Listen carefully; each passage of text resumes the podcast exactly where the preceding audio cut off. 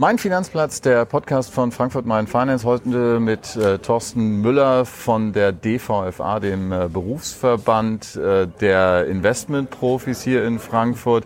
Und wir treffen uns in den Streuobstwiesen. Hier mein Apple-Haus, muss man sich vorstellen, ist ein äh, ist ein äh, Lokal, das mitten in den äh, Obstwiesen, in den Apfelwiesen ist und äh, nichts passt mehr zu Frankfurt als, äh, sag ich mal, ein Äpplerhaus. Kann man hier ganz äh, toll trinken und ringsrum sind halt die Apfelbäume, äh, Menschen, die sich sozusagen in diesem Umfeld erholen.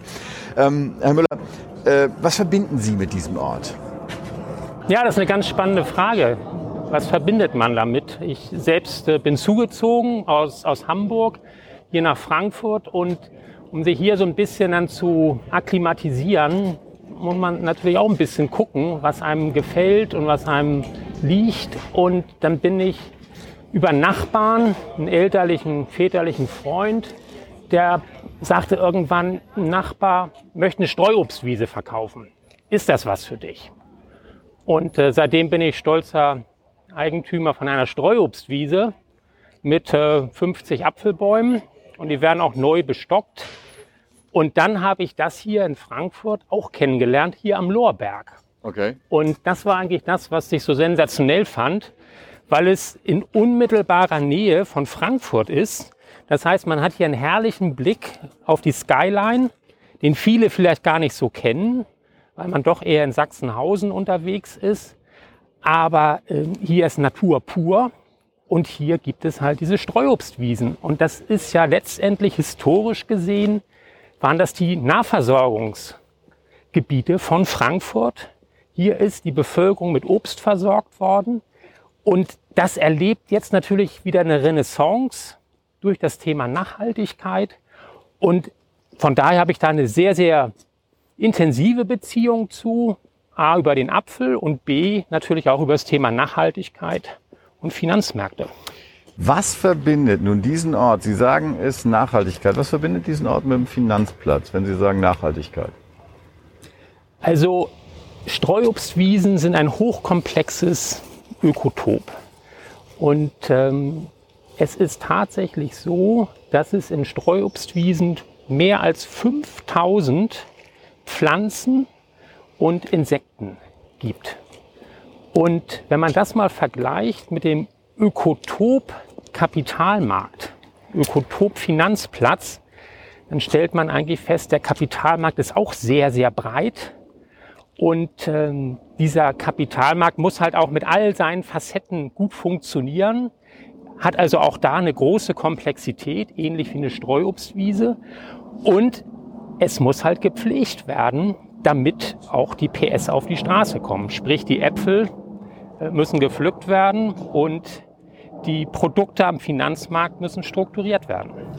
Wenn wir jetzt äh, über Nachhaltigkeit aber in der öffentlichen Wahrnehmung reden, dann glaube ich, sind die meisten dabei, wenn es darum geht, kaufe ich jetzt den Apfel aus Südafrika, der kilometerweit transportiert worden ist, oder kaufe ich den Bio-Apfel aus der Region.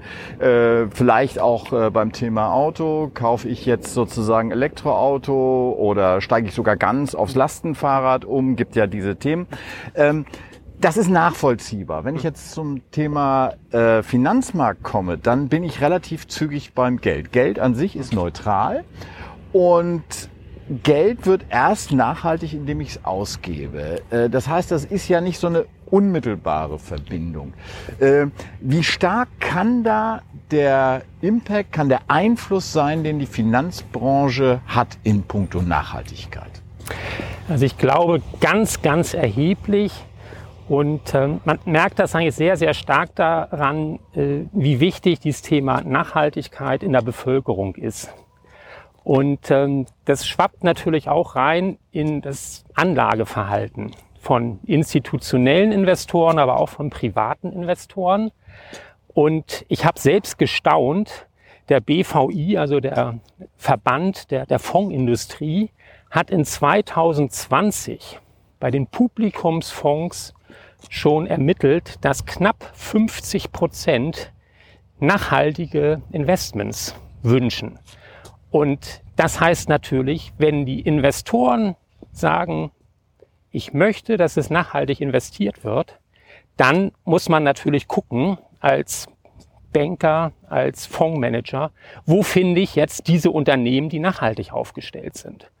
Und von daher ist der Impact, denke ich, sehr, sehr groß. Der Finanzmarkt ist da ein ganz wichtiger Katalysator und der lenkt die Mittel in die effiziente Verwendung oder aber eben auch in die nachhaltige Verwendung. Also soweit ähm, völlig richtig. Ihre klingt jetzt so ein bisschen, klingt jetzt so ein bisschen, als ob, als ob äh, nachhaltige Verwendung und effiziente Verwendung nicht zwingend gleich sind.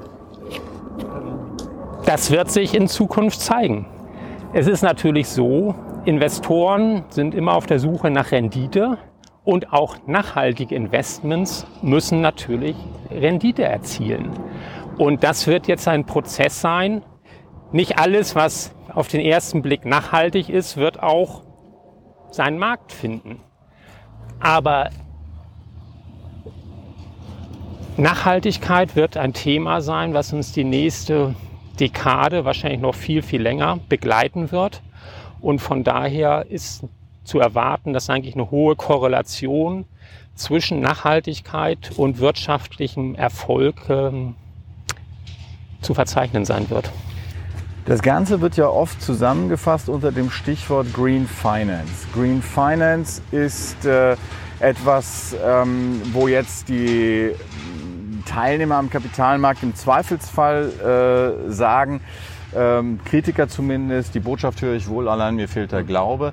Äh, jetzt ist die DVFA als Berufsverband der Investmentprofis äh, gefordert, äh, Nachhaltigkeit im Prinzip auch äh, messbar zu machen. Wie gehen die Investmentprofis, wie gehen Sie daran, Nachhaltigkeit zu bewerten? Also wir haben ja in den letzten Jahren eigentlich festgestellt, ähm, es gibt inzwischen ESG also Nachhaltigkeitsratings.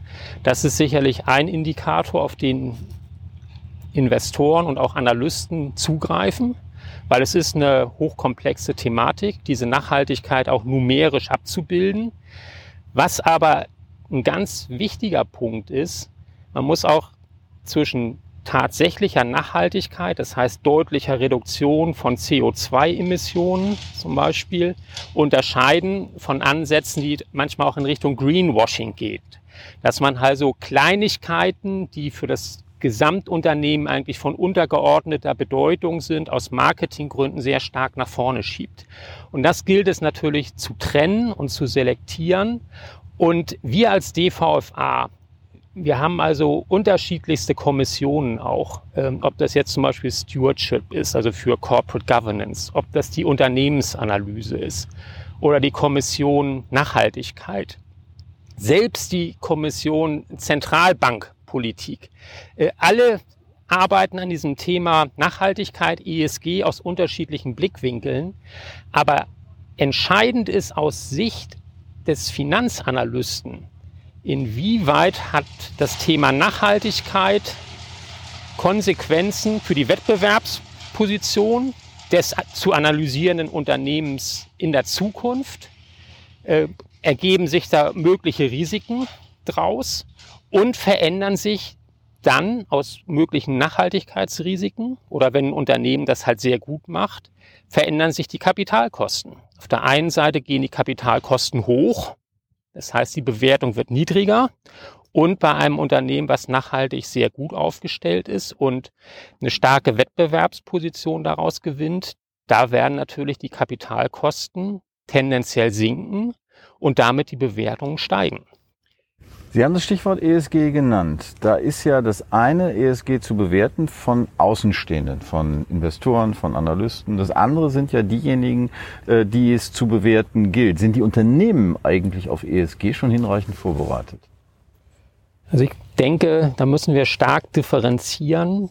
Die Blue Chips, das heißt die ganz großen Unternehmen, die sind aus meiner Sicht, aus meiner Erfahrung schon gut vorbereitet. Da sind auch die Ressourcen vorhanden, um ESG-Daten aufzubereiten, zu ermitteln in den Unternehmen. Und wir stellen fest, dass diese Ratings, ESG-Ratings, finden Sie im gesamten DAX inzwischen, teilweise auch noch im MDAX und dann wird es dünn. Das heißt, diese Thematik ESG einzuwerben, zu bewerten, äh, hört aus meiner Sicht gefühlt auf bei Unternehmen in der Größenordnung ein, zwei Milliarden Marktkapitalisierung. Das heißt, das ganze Segment SME, also Small and Medium-Sized Companies, ähm, sind mit dem Thema ESG noch gar nicht richtig in Berührung gekommen. Mit welchen Folgen? Dass die sich jetzt damit auseinandersetzen. Man wird feststellen, Banken werden äh, Kreditlinien haben, die das Thema Nachhaltigkeit beinhalten. Der Kapitalmarkt, was ich vorhin sagte, wenn Gelder nachhaltig zu investieren sind, dann suchen die natürlich Anker. Wie kann ich nachhaltige Investments erkennen? Das heißt, für all die Unternehmen, die sich bisher noch nicht damit auseinandergesetzt haben, äh, wird es halt einfach äh, ein Druck sein, sich damit zu beschäftigen. Und zwar je schneller, desto besser. Aber Nachhaltigkeit ist auch kein Status quo, sondern ist es ein Prozess. Damit werden sich Unternehmen sukzessive anfreunden, werden Strategien entwickeln. Diese Strategien müssen mit Key Performance Indicators unterlegt werden, aber alles Schritt für Schritt. Also Nachhaltigkeit kommt nicht von heute auf morgen, sondern ist ein Prozess. Sie kommt nicht von heute auf morgen. Dennoch ist es ja heute schon ein schönes Label, wenn man das auch nachweisen kann. Äh, man ist nachhaltig. Und ähm, da gibt es die eine oder andere Unternehmung, die sich das auf die Fahnen schreibt. Sie haben das Stichwort Greenwashing genannt. Es gibt aber auch Unternehmen, die vielleicht den einen oder anderen ähm, Spezialisten haben, zumindest der sich der äh, vorgibt, mhm. dieses Spezialwissen ähm, vorzuhalten. Sie sagten mir aber mal im Vorgespräch, dass vielfach die Ausbildung plakatiert wird, aber nicht hinreichend vorhanden ist. Die DVFA bietet mit ihrer Akademie in puncto Nachhaltigkeit jetzt das Know-how an, was in vielen Unternehmen fehlt. Äh, jetzt verortet der Laie bei der DVFA sehr wohl die Expertise rund um Bilanzkennzahlen. Inwieweit aber geht das mit ESG-Werten zusammen, die ja nicht in den Bilanzen zu finden sind. Also da haben Sie völlig recht. Also die DVFA macht seit 30 Jahren äh, Ausbildung, Zertifizierung für Finanzanalysten. Und ähm, wir haben im Schnitt in den letzten 30 Jahren, ich glaube, 300 Ausbildungsabsolventen gehabt. Das war aber immer Hardcore, Kreditanalyse, Finanzmarkt. Und jetzt kommt das ganze Thema ESG dazu. Und ESG-Analysten sind im Moment extrem gefragt. Das sehen wir an der Nachfrage für die Finanzakademie. Welche Programme werden gebucht? Und wir haben alleine dieses Jahr 400 ESG-Analysten beziehungsweise Kundenberater geschult zu dem Thema. Und da merkt man halt, es ist ein Thema, äh, was große Nachfrage erzeugt durch eben die Investitionsströme, auch durch die Regulatoren. Aber es ist ein neues Feld und wir sind stolz, dass wir hier ein Programm haben, mit dem wir eigentlich dafür sorgen, dass die Leute auch Nachhaltigkeit bewerten können. Und zwar in Unternehmen, in Banken, bei Fondsmanagern. Und das ist uns eigentlich jetzt gut gelungen und wir machen das vor allem mit dem Europäischen Analystenverband europaweit. Das heißt, dieses Programm ist äh, in Spanien, in Holland, überall verfügbar, dass wir sagen können, es ist auch ein Beitrag, dass wir in Europa einen nachhaltigen Kontinent letztendlich bauen. Und äh, das ist das, was uns auch ein kleines Stück stolz macht was ja auch eine Ziellinie in der EU ist, diese Nachhaltigkeit. Der Green Deal, genau. Der Green Deal. Ähm, an dieser Stelle möchte ich eine kleine Zäsur machen. Wir haben im Podcast Mein Finanzplatz eine kleine Rubrik. Das sind kurze Statements, die ich Sie bitten würde, kurz zu vervollständigen. Kleines Frage-Antwort-Spiel. Bereit? Okay, gerne. Mein erster Eindruck von Frankfurt war? Coole Stadt. Ich sag nur Batsch Cup und ähm, Börse. Meine schönste Begegnung hier war? Als ich meinen ersten Job in der Commerzbank angetreten habe als äh, persönlicher Referent des Aufsichtsratsvorsitzenden. Das war ähm, spannend und aufregend. mein größter Erfolg war? Dass ich in Frankfurt heimisch geworden bin. Mit Apfelwein und Streuobstwiesen. Meine größte Herausforderung ist? Dass wir es schaffen, am Finanzplatz Frankfurt ein Ökotop für kleine und mittelgroße Unternehmen aufzubauen, dass wir wieder mehr Börsengänge sehen in diesem kleinteiligen Segment. Mein größter Wunsch ist, dass wir die Paulskirche, da ist jetzt gerade eine Expertenkommission einberufen worden, als Symbol der deutschen Demokratie hier in Frankfurt festfahren Schönes äh, Bild. Das lassen wir jetzt mal so stehen. Ich habe hier noch ein paar andere Fragen, die sich jetzt mehr äh, auf den Standort beziehen. Paulskirche als Standort gibt vielleicht da das Stichwort. Ähm, es ist sehr markant. Äh, die DVFA engagiert sich bei Frankfurt Main Finance und über diese Initiative natürlich auch für den Standort.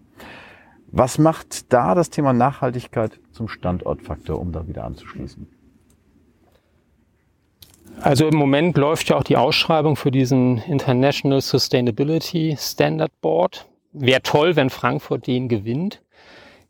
Es ist aber aus meiner Sicht wichtig, dass wir über Verbände, äh, über, das sind ja letztendlich übergeordnete Infrastrukturteile hier in Frankfurt, da den Schulterschluss suchen, wo jeder unterschiedliche Facetten einbringen kann, weil ESG ist ein Thema, das kann man von so vielen Seiten beleuchten. Und es wird nur dann funktionieren, wenn wir hier zum Beispiel auch mit dem Deutschen Aktieninstitut, mit dem BVI, mit dem Deutschen Investor Relations Verband, auch mit der Deutschen Börse übergeordnet äh, sprechen, natürlich auch mit den professionellen Partnern, mit den Banken, mit den Fondsgesellschaften, um dann gemeinsam hier eine, eine Strategie zu entwickeln, wie wir das für Frankfurt weiterentwickeln. Wir reden über ESG. ESG ist ja äh, ein wenig mehr als äh, reine Nachhaltigkeit im ökologischen Sinne. Da geht es natürlich auch um das Miteinander, Stichwort der, äh, die, der soziale Aspekt äh, von Unternehmensführung. Es geht um die gute Unternehmensführung im Sinne von äh, korrekter Unternehmensführung, von legitimer äh, Unternehmensführung. Ähm, Dennoch alles überschattet äh, von dem Thema äh, Klimawandel, drohender Klimakollaps. Das ist besorgniserregend. Dennoch, haben Sie Verständnis für Unternehmer, die sagen, ihnen wird das zu viel? Sie sehen sich von der zunehmenden Regulierung in der Profitabilität vielleicht sogar eine Existenz bedroht. Also ich habe jetzt aus meinem persönlichen Erfahrungsschatz die Unternehmen, die sich Richtung Kapitalmarkt orientieren, sind natürlich die, die eine Strategie haben, die, die wachsen wollen, die Kapital aufnehmen wollen. Ähm, da höre ich hin und wieder mal ein Murren, dass man sagt, äh, jetzt ist aber auch gut. Aber äh, ich denke, es wird eher die kleinen oder Kleinstunternehmen treffen, die wirklich von der Regulierung dann erschlagen werden. Und da mag es den einen oder anderen geben, der dann zum Beispiel auch sagt, im Thema Generationennachfolge, dass ein Unternehmen dann einfach verschwindet oder aber dann übernommen wird. Das mag im Einzelfall so sein. Aber im Moment ist die Regulierung, denke ich, noch für ein gut aufgestelltes Unternehmen zu wuppen. Aber wir sollten sehr, sehr vorsichtig sein, die Regulierung jetzt noch weiter auszuweiten. Das wäre meine nächste Frage gewesen. Sie sind ja in Ihrem zweiten Leben äh, bei Lighthouse Corporate Finance und äh, auch in den Stationen davor äh, lag Ihr Fokus mehr so auf kleinen und mittelständischen Unternehmen. Das, das ist ja ein prägendes Element in der deutschen Volkswirtschaft. Sie sagen, da wird das eine oder andere vielleicht äh, der Regulierung zum Opfer fallen. Äh, wird das nachhaltig die Strukturen verändern? Also ich denke, was wichtig ist, wenn wir über kleine, also mittlere im Börsenjargon, also SMI-Unternehmen sprechen, dann sind das Unternehmen mit einer Marktkapitalisierung an der Börse zwischen 50 Millionen und, und häufig äh, 500 Millionen, einige sagen sogar eine Milliarde. Das heißt, das sind schon äh, ordentliche Unternehmen und ähm, wenn man sich anguckt, auch eine Biontech ist letztendlich eine, ein mittelständisches Unternehmen mit einer äh, Marktkapitalisierung, das ist gar nicht mehr äh, vorstellbar für uns inzwischen. Aber da stellt man halt fest, volkswirtschaftliches Wachstum kommt halt in erster Linie eben auch von Unternehmern, von kleineren Unternehmen, die dann wirklich hoch innovativ sind. Und die brauchen natürlich eine Plattform, das heißt, äh, das ist der Kapitalmarkt. Und ähm, das Wachstum, was wir sehen bei den großen etablierten Unternehmen, das ist natürlich auch vorhanden, aber es ist deutlich beschränkter. Und äh, dieses Thema ESG wird auch da ein Stück weit zum Katalysator werden. Das heißt, junge Unternehmen, die ein Geschäftsmodell haben, vielleicht auch Impact Investment, die werden einen sehr, sehr guten Zugang zum Kapitalmarkt haben. Und insoweit wird ESG da schon ein, äh, ein Turbo für diese Unternehmen sein, was den äh, Zugang zu frischen Mitteln angeht. Jetzt sind Sie bei der DVFA nicht nur äh, engagiert, was das Thema Nachhaltigkeit angeht, sondern Sie sind derjenige, der sich auch um die Regulierung kümmert, was viele ja auch mit Europa in Verbindung bringen. Europa als, sag ich mal, Problem empfunden. Mhm. Äh, kann, gibt es einen Weg, Europa und die EU weniger als Problem, sondern als Lösung auch zu empfinden? Beziehungsweise, wie kann das sein? Wie kann das aussehen? Also, wir haben schon Europa, glaube ich, als Standort, als äh, großen Markt äh, fest verankert in der Weltökonomie. Das ist wichtig. Wenn wir uns jetzt dem Thema Regulierung ähm, zuwenden, dann ist es natürlich so, dass wir auf nationaler Seite, wenn uns etwas nicht gefällt, müssen wir das natürlich auch artikulieren, im Idealfall im Vorfeld. Ich bin zum Beispiel ähm, seit jetzt einem Vierteljahr auch in der Kapitalmarktkommission des Europäischen Analystenverbands, wo wir dann mit den Kollegen aus Spanien, aus Frankreich, Italien, Holland auch sprechen, wie seht ihr das denn? Und wir haben tatsächlich in diesen Märkten SMI bis eine Milliarde Marktkapitalisierung. Das sind von den Investoren her nationale Märkte. Das heißt, die Kapitalmarktunion die Asset-Allokation, die funktioniert bei den großen Blue Chips, aber bei weitem noch nicht im SMI-Bereich. Und das sind jetzt äh, Themen, die müssen wir aus einer starken nationalen Position eben auch nach Europa transportieren. Und da bin ich immer ein Freund davon zu sagen, äh, es ist besser, wir kommen von unten mit eigenen Ideen, anstelle, dass wir eine Regulierung top-down haben die dann auch teilweise überschießt, wie wir das gesehen haben. Jetzt ist es so, die Kapitalmarktunion, ähm, dass es sie braucht, dass es eine Vertiefung der Integration braucht, das wird von den wenigsten bezweifelt. Sie haben jetzt gesagt, man braucht so einen Ansatz, der von unten nach oben geht. Äh, wie groß ist das Verständnis dafür? Wie groß ist die Bereitschaft, auch in den Unternehmen äh, sich äh, der äh, Gestaltung der Kapitalmarktunion zu stellen? Bevor ich da gleich nochmal äh, drauf eingehe. Ich möchte noch mal ein schönes Beispiel nennen, wenn wir uns ansehen. Wir hatten letztes Jahr eine Konsultation der ESMA, also der Wertpapieraufsicht. Und die hat gefragt, was passiert eigentlich oder was gefällt euch an MIFID 2 nicht? Und da hatten wir dieses Thema, dass das Bundling von Research, das heißt, ich gebe Research und bekomme als Erlös Commissions im Rahmen äh, bei Wertpapiertransaktionen, dass das abgeschafft wurde und das Research einzeln vergütet wurde. Das hat sich dann herausgestellt, dass das Research für SMEs deutlich reduziert wurde.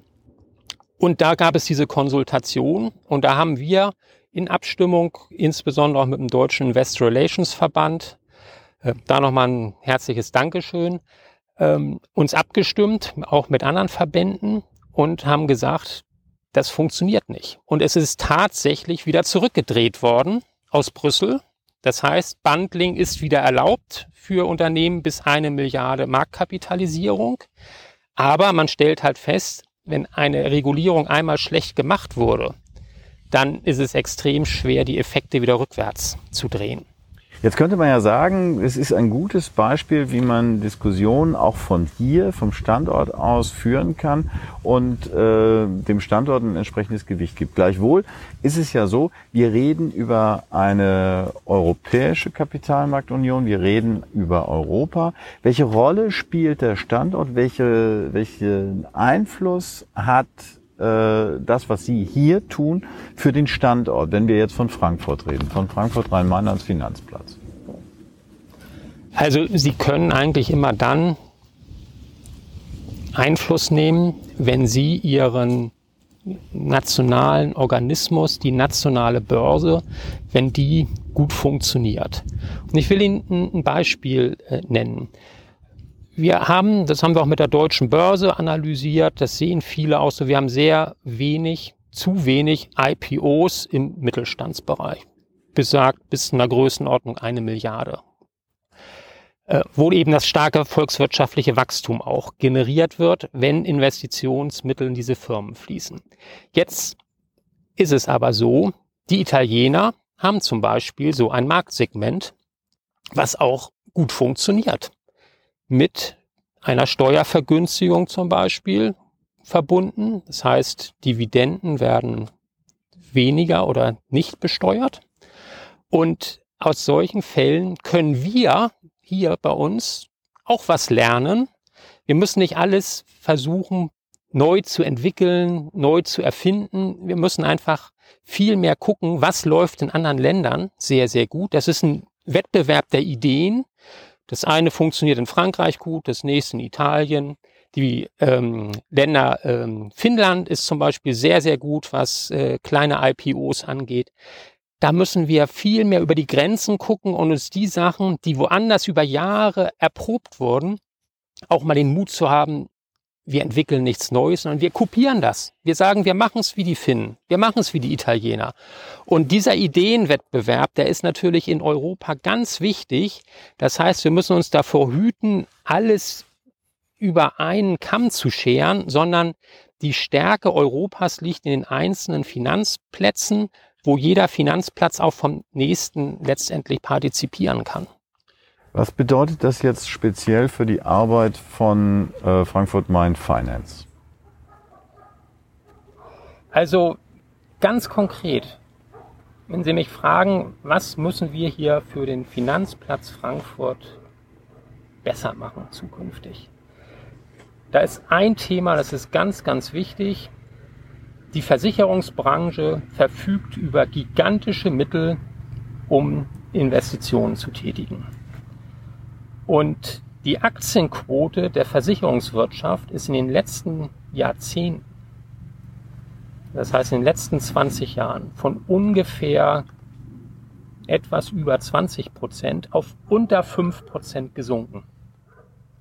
Da muss man sich natürlich fragen, Versicherer suchen auch nach Investitionsmöglichkeiten, nach Rendite. Nur wenn wir regulativ die Aktie so stark mit Eigenkapitalunterlegung verknüpfen, dann führt es dazu, dass ein Wirtschaftssektor wie die Versicherungsbranche, die langfristig investiert und Mittel binden kann, aus der Aktie herausgedrängt wird. Das müssen wir ganz dringend ändern, weil dann haben wir Mittel, die auch wieder in die Unternehmen reinfließen können, insbesondere eben Aktie, Risikokapital. Das wäre zum Beispiel ein Thema, das müssen wir vom Finanzplatz Frankfurt aus gemeinsam mit den Regulatoren, gemeinsam mit der zukünftigen Bundesregierung adressieren, um da halt einfach unsere Stärke nutzen zu können, weil da ist die Regulierung in die falsche Richtung gegangen. Die DVFA als Branchenverband ist ein Verein. Dieser Verein engagiert sich in der Finanzplatzinitiative in, bei Frankfurt Main Finance. Auch das ist ein Verein. Jetzt klingt es vielleicht für den Außenstehenden ähm, etwas ungewöhnlich, dass ein Verein Mitglied in einem anderen Verein ist. Welche Motivation steckt dahinter? die Motivation ist ähm, Netzwerk, die Blickwinkel von, von anderen ähm, kennenzulernen, zu verstehen, um so halt einfach ähm, die beste Lösung, und wir sprechen ja immer über, das sind ja hochkomplexe Zusammenhänge. Da gibt es nicht richtig und falsch, sondern da muss man an einzelnen Stellschrauben behutsam drehen oder auch mal sagen, da müssen wir den Hebel umdrehen. Aber äh, da ist es wichtig, dass man den Finanzplatz von den unterschiedlichsten Perspektiven auch beurteilt und in jedem Gespräch, wir haben zum Beispiel bei der deutschen Börse ein Komitee, das ist das Komitee für Primärmarkttransaktionen, also Issuer Market Advisory Committee. Da sitzen halt diverse Verbände, Banken drin und da lerne ich in jeder Veranstaltung was dazu und ich hoffe, dass das auf der Gegenseite auch so ist, weil man halt einfach feststellt, aus dem Blickwinkel habe ich es noch nicht gesehen. Und dann kriegt man auch Lösungen, die, die stabil sind und die durch einen politischen Prozess durchkommen können. Wenn etwas sonst zerredet wird, weil man jemanden nicht an Bord geholt hat rechtzeitig, dann ähm, geht das manchmal viel zu früh kaputt. Und deshalb sind diese Prozesse in Vereinen, in Verbänden sich, sich auszutauschen, äh, so wichtig für den Finanzplatz Frankfurt. Und wir haben ja Gott sei Dank alle wichtigen Verbände hier am Ort. Worin sehen Sie das Potenzial vom Finanzplatz? Worin sehen Sie das Potenzial von Frankfurt Rhein-Main? Also Frankfurt Rhein-Main ist einer der Wachstumshügel in Europa. Wir haben hier eine fantastische Infrastruktur. Wir haben äh, Know-how. Wir haben auch äh, eine internationale Stadt, die, die keine Berührungsängste hat. Und das gilt es letztendlich in die Waagschale zu werfen. Aber wir müssen halt auch sehen, dass wir die Unternehmen, die wir hier haben, dass wir denen am Kapitalmarkt Börsensegmente bieten, die liquide sind, wo Investoren da sind. Und dann sind wir wieder beim Thema Versicherung.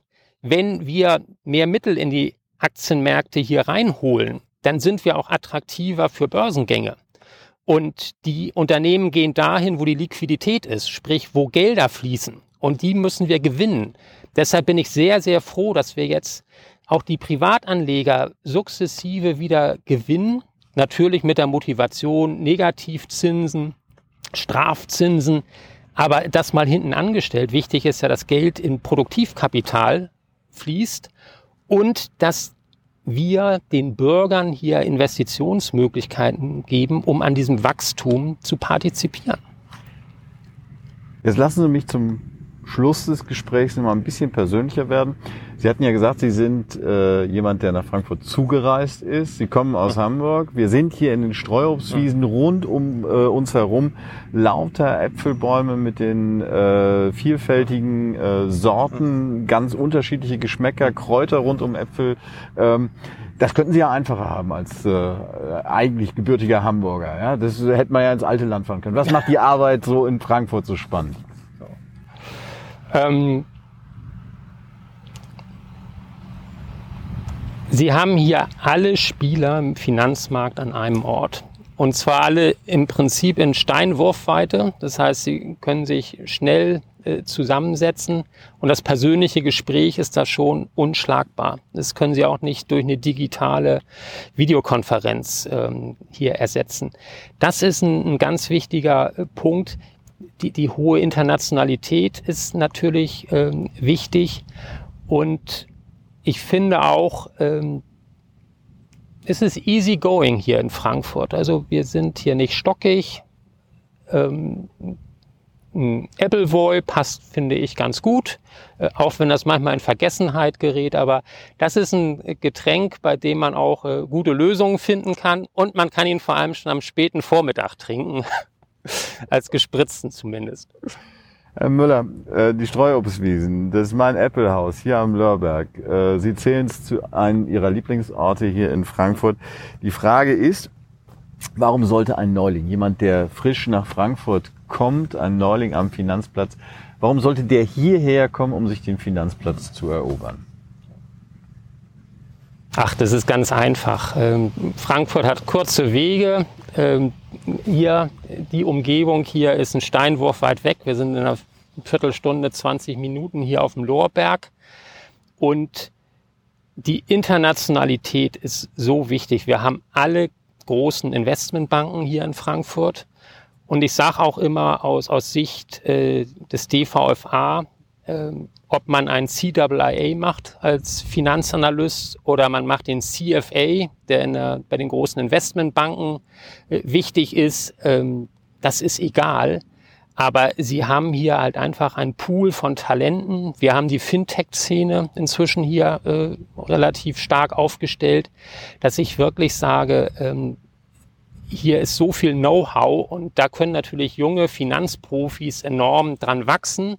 Und äh, es ist auch die Möglichkeit, ins Ausland zu gehen von hier aus. Man muss ja nicht hier in Frankfurt permanent sein, sondern wir sind Gateway in die Welt. Aber das erklärt vielleicht, warum man nach Frankfurt kommen sollte. Warum sollte man auf die Streuobstwiesen gehen? Auch da habe ich eine Antwort äh, für parat. Gucken Sie sich an, es gibt in Deutschland oder es gab in Deutschland mehr als 1000 Apfelsorten. 1000 Apfelsorten. Wenn Sie heute in einen Supermarkt gehen, gibt es noch genau sieben Apfelsorten. Sie kennen Golden Delicious, Sie kennen Pink Lady, ähm, und diese Facetten, die es in der Streuobstwiese gibt, die gibt es im Kapitalmarkt auch. Wir haben insgesamt mehr als 400 gelistete Unternehmen. Hochspannend, das ist ganz toll, aber der DAX jetzt mit DAX 40 deckt 85 Prozent der Marktkapitalisierung ab. Das heißt, wir müssen auch wieder lernen, die vielen Unternehmen, die nicht täglich in der Zeitung stehen, zu beobachten, zu researchen. Und das ist das, was wirklich spannend ist. Apfelvielfalt als äh, Synonym, als kleine Erinnerung daran, dass auch äh, am Kapitalmarkt Vielfalt zählt. Herzlichen Dank für das Gespräch. Herzlichen Dank, Herr Müller. Herr Schuld, war mir eine Freude. Danke.